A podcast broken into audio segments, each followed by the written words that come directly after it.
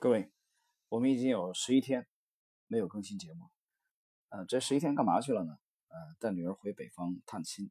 那么这次呢，笔记本电脑也没带啊，所以书这十一天基本上也没读。那么股票交易呢，是通过手机啊下单的，所以没时间看盘，没时间看什么行情。那么昨天回到家中以后，一直在休息啊，这个呃游玩呢，去找这个。啊，比如在回民的聚集区去找当年啊童年时的那种小吃啊，陪着女儿去骑这个呃叫青桔的那种共享单车，啊玩了十一天。呃，回来以后呢，这个很多人非常关心行情啊，这里面我们简单的聊几句。其实对行情的这种总体的判断，已经在点财经当中啊写的非常清楚了。我觉得其实没必要天天去谈啊，我们也没必要天天去交易。所以观点是具有相当的持续性。这里边我重点其实谈了一个呃词，就是分化。这个分化就是意味着盘面的冰火两重天。这一点我们在上半年的点财经随笔当中写的非常清楚。就是盘面绝大多数的股票的震荡调整啊，包括创新低，伴随着极少数的股票啊在主流资金追逐之下啊不断的创新高，而这些股票就是当年的啊高成长股、阿尔法股。那我们在，呃，在这十一天当中啊，我们把持有将近一年的这个标的啊，获利非常的丰厚。从我们第一笔进去的话，已经啊盈利超过百分之一百，当然中间有送配啊分红，获利了结。那么在当下这个盘面，大家注意的是，还是我们在点财经随笔当中系列的啊知识星球里边提醒的，嗯，看待市场。要具备一个高度，而不要去只读它的某一个片段的局部啊，包括我们这个今天的这期节目内容也是这样。那么今天利用这些时间呢，给大家介绍一下，延续我们之前的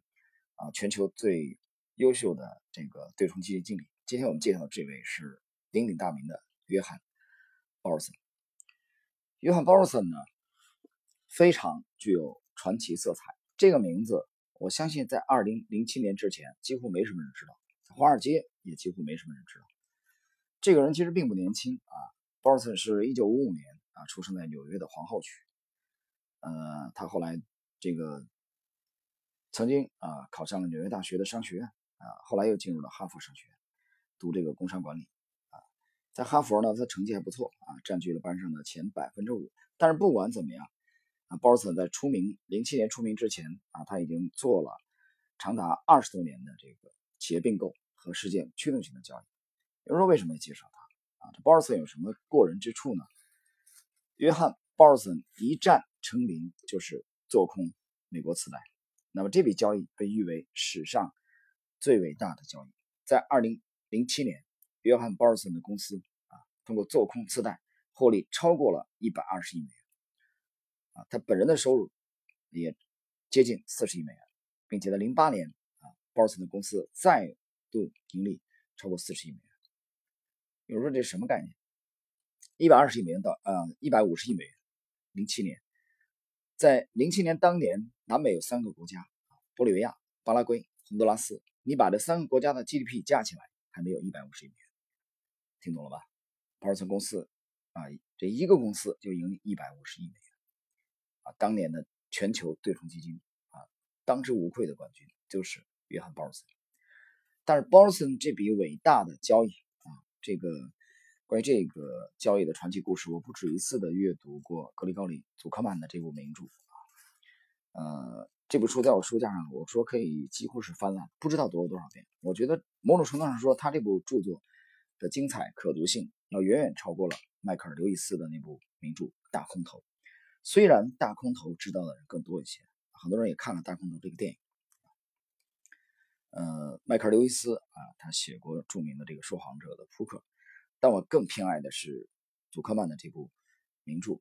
那么谈到鲍尔森的这个辉煌之战，就是做空四代。实际上，鲍尔森的这次成功啊，表面看起来似乎具备一定的偶然性。为什么呢？我们刚才谈了鲍尔森的这个出身啊，并不呃，并不是出在一个出生在一个非常显赫的家族啊，实际上。在对冲基金经理当中啊，鲍尔森算是一个屌丝级别。但是这种屌丝级别的基金经理能大放异彩，其实得益于另外一位屌丝的帮助。我们先来看看这个屌丝基金经理他是如何逆袭。次贷危机之前啊，鲍尔森，你想他五五年出生啊，到那时候已经不年轻了，他到差不多四十岁才成立自己的基金，而且这个他这个基金和鲍尔森的人脉长期游离于华尔街的主流啊圈子之外啊，根本就没多少人知道这个人这伙计。零三年的时候，包尔森管理的基金规模达到了大概十五亿美元啊，你从他身上根本看不出任何这个对冲基金大佬的这种。味道，出差这哥们经常坐经济舱啊，调研的时候就坐最后排啊，而且向上市公司啊啊提问啊都是毕恭毕敬的，有本有业。而且这哥们儿的确是晚熟，四十五岁第一次结婚，但是四十五岁之前很嗨了几年，玩啊啊泡夜店啊泡妞。那么他结婚的对象呢是他的，可以说。女助手、秘书是一个东欧啊，是哪个国家我记不清了，可能罗马尼亚之类的啊，呃之类的啊，这国籍啊结婚，结婚以后这哥们比较收心啊，但是鲍尔森的确没什么知名度，而且他况且他根本不是研究房地产啊，他之前主要主要做的是企业并购，他对房地产几乎没什么涉猎，他能把握零七年这次巨大的啊历史性的机会，要得益于。另外一位屌丝朋友的帮助，这个人叫保罗·佩莱格里尼。这哥俩是在哈佛大学的同学。保罗·佩莱格里尼啊，我们说鲍尔森是屌丝基金经理，佩莱格里尼比他还屌丝。我们看佩莱格里尼比鲍尔森应该是大十岁啊，我记得他是一九四五年附近出生的。这哥们儿还啊，经历非常的这个曲折。佩莱格里尼在。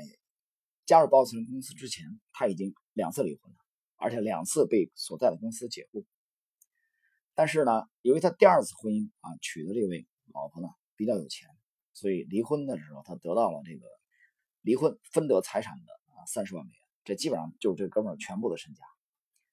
那么，由于派莱格里尼和约翰鲍尔森在早年啊有这个一面之交啊，鲍尔森对他印象还不错，所以就给他提供了一个初级。分析师的职位，但是佩莱格里尼非常的认真啊，很感激，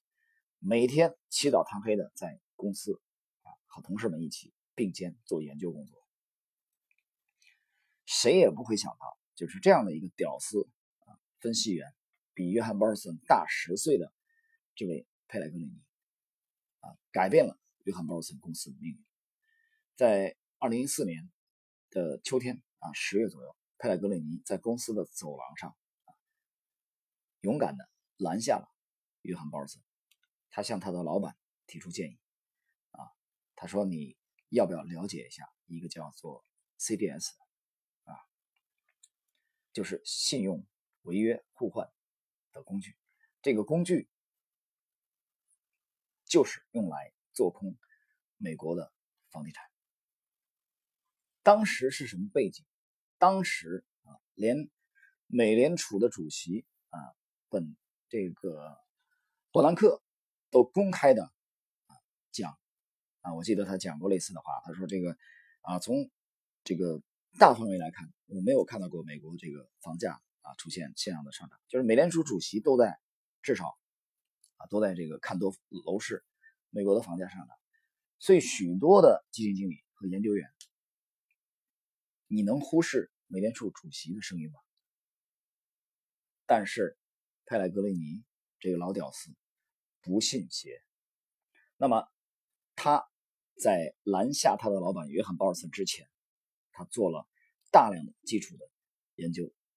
那这个研究的把这个研究所有的研究汇总成了一个结果，就是一张简单的图表。那么与这个佩莱格里尼他统计了。自一九七五年到啊二零零四年以来，剔除了通胀之后的美国的房价指数，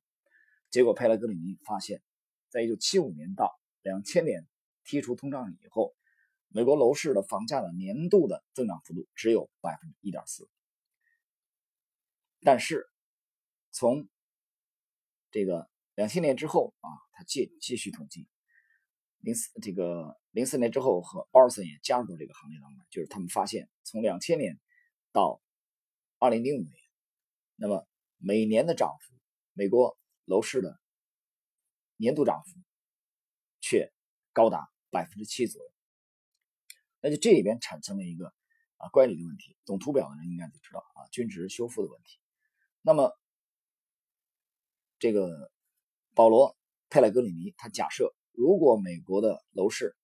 的这个上涨的势头下跌，回到上涨趋势线，那美国楼市的调整幅度下跌幅度很可能会达到百分之三十。也就是这一张图表啊，后来被鲍尔森称为罗塞塔石碑，也被他称为价值超过两百亿美元的这个图表，给了约翰鲍尔森和佩莱格里尼坚定做空美国房地产市场的基本面的依据啊。后来一度这个约翰鲍尔森经常把这个图表打印出来给他的客户看啊，我都在想他是不是把这个图表贴在自己的床头啊，早上起来都要都在笑，他发现了市场。许多基金经理和投资人没有发现的巨大的隐患，也是同时也是巨大的做空的机会。那么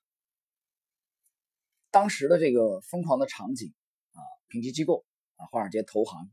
啊，包括美国民众啊，包括抵押贷款公司，他们都没有看到这个现象。啊，连我们讲了，连美联储的主席啊，本伯南克都不认为美国楼市会出现像样的下跌，等等等等。那么，这个巨大的机会摆在了佩纳格里尼和约翰鲍尔森面前，在看到了这些扎实的研究的结果的基础之上啊，约翰鲍尔森终于被佩莱格里尼所说服。说服他们认为到了可以坚定的考虑啊，来做空美国次贷的非常良好的时机啊，这个时机已经出现了。其实我们去看一下，回顾整个它的历程啊，整个做空的过程其实基本上可以把它简化为几步：第一是假设，提出假设；第二进行论证啊，用数据推理来论证；第三筹集资金。第四啊，下注，投资下注；第五，等待；第六，收割啊，这是一个一气呵成的非常自然的这个流程。但是这其中其实最关键的是前面的两步假设和论证啊，和等待这个过程。等待是漫长的，呃，由于这种等待其实未见得你能赌到。美国房地产崩盘的啊那个点，所以这个时候，约翰鲍尔森他要承受巨大的压力，因为他会有巨大的做空的这个仓位啊。在美国楼市依然坚挺的时候，他的客户、他的投资人啊会提出质疑。面对这种质疑啊，面对账面的浮亏，这个作为整个公司的老板、决策者、掌舵者而言，约翰鲍尔森承担的压力可想而知。我读到这个传记里面有个细节啊，他曾经一度要到纽约中央公园去跑步，啊，用这个跑步来给自己减压，啊，让自己能扛得住这种巨大的压力。换言之，没有这个坚定的呃信仰，没有这个对美国次贷巨大泡沫的啊这种坚定的做空的信念，约翰鲍尔森他不可能取得后来巨大的成功。啊，在当年，约翰鲍尔森的身价已经超过了华尔街著名的导演啊，史蒂夫啊，这个斯皮尔伯格啊，包括呃高尔夫球当时的这个辉煌的这个天王泰德伍兹，泰德伍斯，包括美国脱口秀著名的这个奥普拉啊，温弗瑞，包括大作家这个杰克罗琳啊，我们知道杰克罗琳就是写啊那个孩子们当中非常啊畅销的那个那部系列著作的畅销书作家。他个人的年收入超过四十亿美元，做空的这笔，日均赚超过一千万美元。所以你看起来，约翰鲍尔森是一夜之间啊屌丝逆袭，取得巨大成功。你没有看到他之前几十年持续不懈的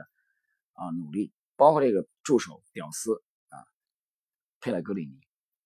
作为一个年近五十岁的人啊，四十八岁的分析师啊，能放下身段，拿着微薄的薪水啊。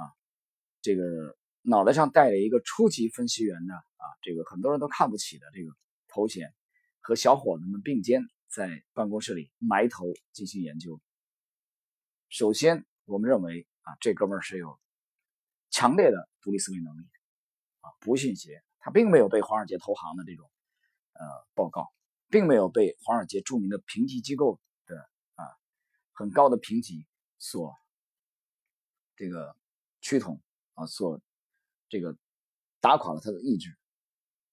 反而他不断的提出质疑，